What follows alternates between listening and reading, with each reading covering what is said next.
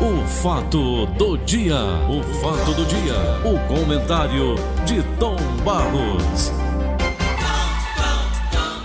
Bom dia, Vicente de Paulo de Oliveira. Bom dia, Tom. Tudo bem, Paulinho, com você? Rapaz, graças a Deus saiu Tudo mais uma paz. pesquisa para nós aqui, né? Nossa audiência. E eu só tenho mais, Tom, que agradecer E eu também. a estes ouvintes maravilhosos que durante tanto tempo nos acompanham e nos prestigiam.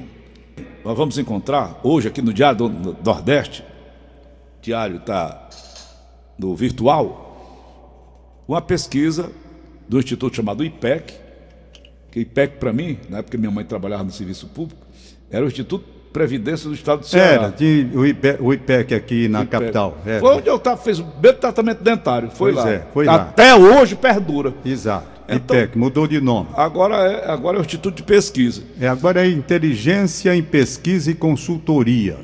É esse IPEC. Ele é formado por pessoas que integravam o IBOP, sabe, que sabiam efetivamente das técnicas mais respeitadas a respeito dessa, dessa apuração. Eles estão aí no IPEC comandados por uma senhora que é muito conhecida no Brasil, chamada Márcia Cavalari. Ela tem uma larga experiência nesse trabalho que veio também do IBOP. Cadê o Ibope? Tá aí. Tá aí também. Pois bem. Então esse instituto dá, hoje aqui, segundo a matéria, 48% para o ex-presidente Lula, que passou por problemas com a justiça, foi preso. Muita gente, para denegrir, chama de ex-presidiário Lula. E o presidente atual, Jair Messias Bolsonaro, com apenas 21%. A gente fica até. Ele está na, na, na ativa, é o atual presidente da República. E a gente fica até tomando. Essa pesquisa é verdadeira ou não é? O que, que tem por trás? Onde foi feita? Essa coisa toda. Como é que você, da sua experiência de jornalista, de longas e longas datas, que já passou por tudo isso e passa ainda hoje, Veja bem, vamos lá colocar as coisas nos devidos termos. No âmbito, no âmbito político, as pesquisas elas são olhadas com muito respeito por quem é favorecido e com desconfiança por quem não é favorecido. Sempre na eleição acontece assim. pegando o gancho, as pesquisas anteriores do Bolsonaro ser eleito presidente davam conta de que ele não passaria nem de 1%. Todos os especialistas comentavam isso. Hoje ele é um homem conhecido. Eu vejo o quê? O meu cenário. Eu vejo aqui o cenário, o cenário de cada época. A pesquisa ela tem que ser analisada de acordo com o cenário daquele momento. Por exemplo, o Bolsonaro, depois da questão da facada, quando houve naturalmente uma repercussão muito grande, e havia também do outro lado uma desvalorização, principalmente pela, pela, pela, pela corrupção que era divulgada em virtude do PT, com seus integrantes, o PT ter, ter enveredado pelo caminho de uma corrupção pesada, tudo isso pesou naquele momento, não é? E o Bolsonaro terminou vito- vitorioso. E o país saiu dividido. É bom que se frise que o país saiu dividido. Se você pegar o número de votos do PT e o número de votos do Bolsonaro, você pode observar que houve uma aproximação muito grande. Então o país estava dividido naquela ocasião. Hoje nós temos um cenário que mudou. E mudou muito porque o governo Bolsonaro passou por uma série de problemas. Foi. Uma série de problemas. O principal problema, a questão do coronavírus Pandemia. na pandemia, gerando o quê? Uma série de desarranjos. A situação onde ele ficou dentro de uma posição criticada em virtude, no momento, não recomendar, por exemplo, o afastamento social, tudo aquilo que aconteceu tem uma repercussão lá na frente. Uma repercussão muito grande. Aí você me pergunta, você acredita na pesquisa? Né? O que eu volto a dizer. As pessoas analisam a pesquisa de acordo com os seus interesses. Claro. Quem está sendo favorecido pelos números acha que a pesquisa está correta. Quem não está favorecido pelos números questiona e diz que a pesquisa, como é que foi feita, qual foi a metodologia, como foi feito isso. Não é verdade? Nós tivemos pesquisas que eh, foram desmentidas nas urnas, mas numa exceção. Tivemos aqui na cidade de Fortaleza uma exceção, na vitória da Luiziane Lins. Foi da Luiziane Lins. Da Maria Luísa da Fontinelli. Maria, pronto, é o que eu ia dizer, da Maria Luísa Fontinelli. Era desacreditada. Na Maria Luísa Fontinelli. No cenário nacional, nós tivemos aquele caso lá do, do Fernando Henrique com o Jânio Quadros. Não é verdade? Em São Paulo.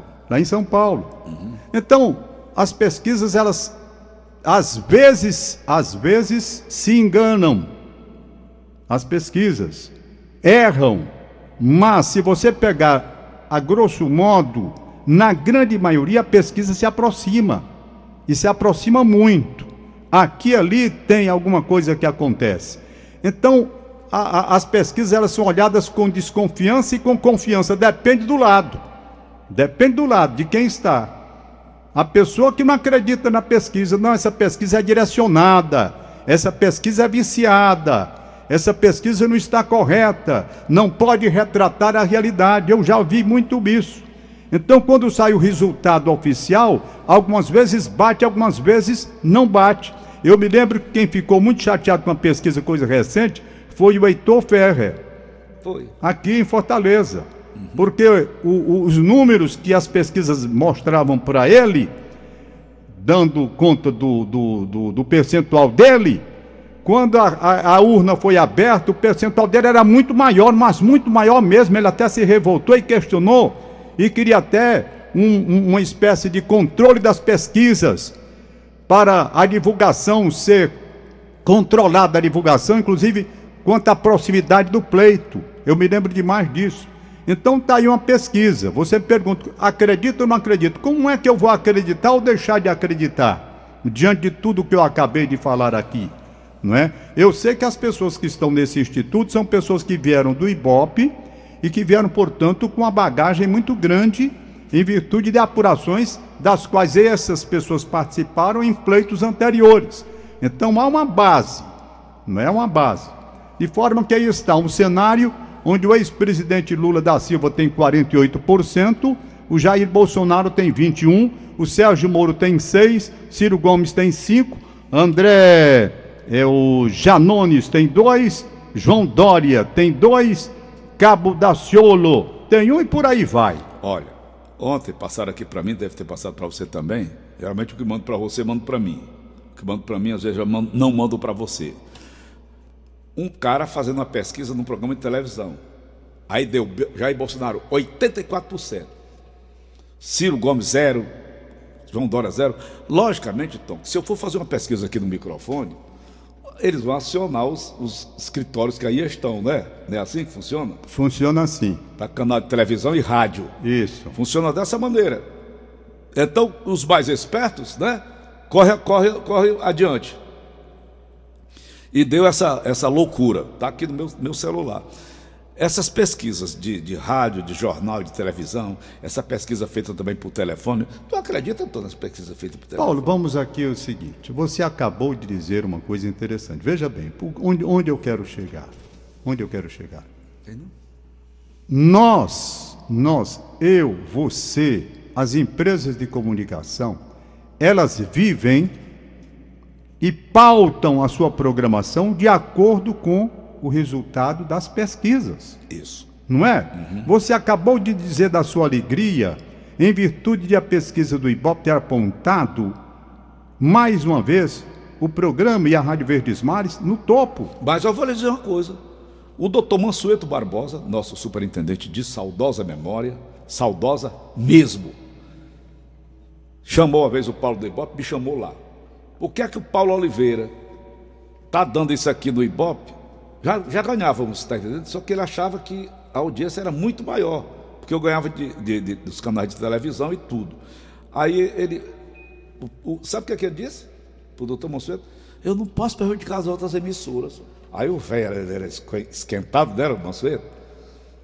Deu-lhe uma surra de língua. Você tinha que respeitar mais, trabalhar com a verdade, com a realidade. Se eu boto um produto aqui numa prateleira, porque eu mudei de prateleira, esse produto não presta mais, é? Eu lembro disso. Bom, o que eu quero dizer para você é exatamente isso. Nós trabalhamos em cima de pesquisa, em cima de números. Não é? Mas existem pesquisas fraudulentas que jogam Mas é isso hora. é que eu vou dizer. O momento é preciso você examinar quem está fazendo e que metodologia está sendo usada para apuração dos Por que fatos. aquele pessoal aí do IPEC saiu do IBOP? Não, eu não sei, Paulo. Eu só tenho que dizer isso. A questão, a questão, certo? Acabaram o IBOP, Bonfim? Olha, O Bonfim está dizendo que extinguiram o IBOP. a questão que a gente está trabalhando aqui é em cima da pesquisa. Se a pesquisa é está. fraudulenta ou não, não é? Como é que eu vou saber? Eu não posso Só aqui. Mas não tenho como. O que eu posso dizer é que nós trabalhamos em cima de pesquisa. Por exemplo, você diz, a nossa audiência está comprovada, recebi o novo resultado da pesquisa. Aqui está. Você acabou de dizer. Não é verdade? Então nós estamos trabalhando em cima de pesquisa. O concorrente pode então dizer, bom, será que essa pesquisa é verdadeira? É não, porque é Mas- muito maior ainda do que o IBOP diz. Mas a hora, mas na hora que vai para a agência de publicidade, para os anunciantes, eles vão buscar o, o quê? Eles vão buscar para os seus anunciantes A a, fonte, pesquisa, a fonte. Quem é que está liderando a audiência? É o Paulo Oliveira. Então aqueles anúncios, os principais, vão ser direcionados exatamente de acordo com a pesquisa. Aí você diz pesquisa fraudulenta. Bom, mais cedo ou mais tarde, uma pesquisa fraudulenta, ela vai ser descoberta. É. Por quê? Porque quando você tem uma pesquisa fraudulenta e abre as urnas, a pesquisa pode desmascarar o instituto. O instituto de pesquisa pode ser desmascarado, desacreditado, perder a sua idoneidade, se não houver um resultado próximo do que a urna pode revelar. Tá entendendo? É o que eu entendo. Então tá aí a pesquisa feita. Isso daqui deve servir de alerta, de alerta. É um cenário. Ainda falta muito tempo para a eleição. Ainda falta No muito nosso tempo. caso aqui, Tomás, para encerrar o nosso bate-papo, no nosso caso aqui, por exemplo, a audiência do Paulo Oliveira, qual é o horário de maior audiência? De 5 às 6? De 6 às 7? De Isso. 7 às 8? De 8 às 9? Onde tiver a falha da audiência, nós vamos trabalhar naquela falha. Pois é isso que eu estou falando. Com relação à pesquisa, você é fraudulento ou não é? Você me pergunta. Eu digo, Paulo, o que eu tenho aqui é o resultado de uma pesquisa feita por pessoas que são consideradas da maior credibilidade. Vieram de um instituto também Que, foi, acreditado. que acabou por conta de, de- E, e de- tinha, e tinha pesquisas efetiv- fraudulentas. E tinha efetivamente toda uma experiência. Esse grupo tinha toda uma experiência, tá? Tinha toda uma experiência em cima disso. É isso aí? fraudes em obras do Castelão Federal faz operação de combate a fraudes e corrupção. Muito bem. Vamos lá. Agora, nesse instante. Pois é. Estão entrando lá agora. Ixi, Maria. Pois bem, então voltando aqui. Então voltando aqui para a nossa, a nossa observação. Até prova em contrário, eu tenho que entender que essas pesquisas, ou esta pesquisa de hoje, esta de hoje, é verdadeira. Entendeu? Como é que eu vou dizer que não é? Que elementos eu tenho para dizer que não é? Aí o sujeito diz: e que elementos você tem para dizer que é? O nome de um instituto que quer naturalmente transmitir ao país inteiro a sua credibilidade, porque se não bater uma coisa com a outra, vai de água abaixo tudo que esse instituto vier apurar daqui para frente, não apenas com relação à política, mas também a outras, a outras áreas onde eles trabalham para fazer as devidas apurações. É um rapaz que trabalha de pesquisa, é um trabalho sério. Agora, em eleição tem esse detalhe. Em eleição tem esse detalhe. Não é? Vez por outra, realmente a pesquisa não reflete a realidade. Vez por outra. Mas na grande maioria é bem aproximado do que a pesquisa diz daquilo que tem no final do resultado das urnas. Ô Tom, o resultado das urnas também ele é muito flutuante, né? Veja bem, Calcaia. O Vitor Valente estava com a eleição perdida. O que, que ocorreu? No último dia, no sábado, o candidato de oposição dele, que era o prefeito na época, fez uma, uma, uma burrada, negócio de dinheiro e tal, compra de votos. E as redes sociais, então, Tom, que são hoje fundamentais nessas coisas, caíram em cima o resultado dele ganhou a eleição em 24 horas. Mas é o que eu acabei de dizer. O cenário tem que ser o do momento. Certo? Muita coisa pode mudar. Muitas vezes você vai se aproximando de um pleito e um fato que acontece de larga repercussão muda totalmente o sentido das coisas. Então hoje a pesquisa está refletindo uma realidade. Tá bom? Uma realidade. Por exemplo, Paulinho, quer queiram, quer não, vocês têm que admitir, por exemplo, que eu venho combatendo aqui há muito tempo o preço dos combustíveis E isso tem trazido uma insatisfação muito grande. Eu tenho dito que combustível derruba presidente, derruba governador, derruba prefeito, derruba todo mundo. E não tem quem esteja satisfeito com essa situação que está aí, não. Não tem quem esteja satisfeito. Com uma inflação desgraçada, as coisas subindo. Dólar disparado. Dólar disparado, euro disparado, e a gente aqui preso numa Energia situação. elétrica. Tudo, veio tudo que foi de aumento aí. Eu já li aqui questão de plano de saúde, o diabo que eu vi aí. Correção de tudo lá em cima e a gente não. Não, não, não, Não consertam numa correção. isso. Se não consertar, rapaz, a insatisfação é grande. Não é Acredita grande. em terceira via, Tom? No momento atual não tem terceira via, não, rapaz. No momento atual, ou é o Lula ou é o, o- é o Bolsonaro. Entendeu? Não tem terceira via no momento, não. Terceira via como? Com esses nomes que estão aqui? Sérgio Moro, 6%. Onde é que esse homem vai chegar à presidência da República? Entendeu? Que liderança ele tem? Que carisma tem? Que comunicação tem? Tá? Porque foi o homem da Lava Jato? Foi, o nome está dizendo. Foi, não é mais. Não é mais.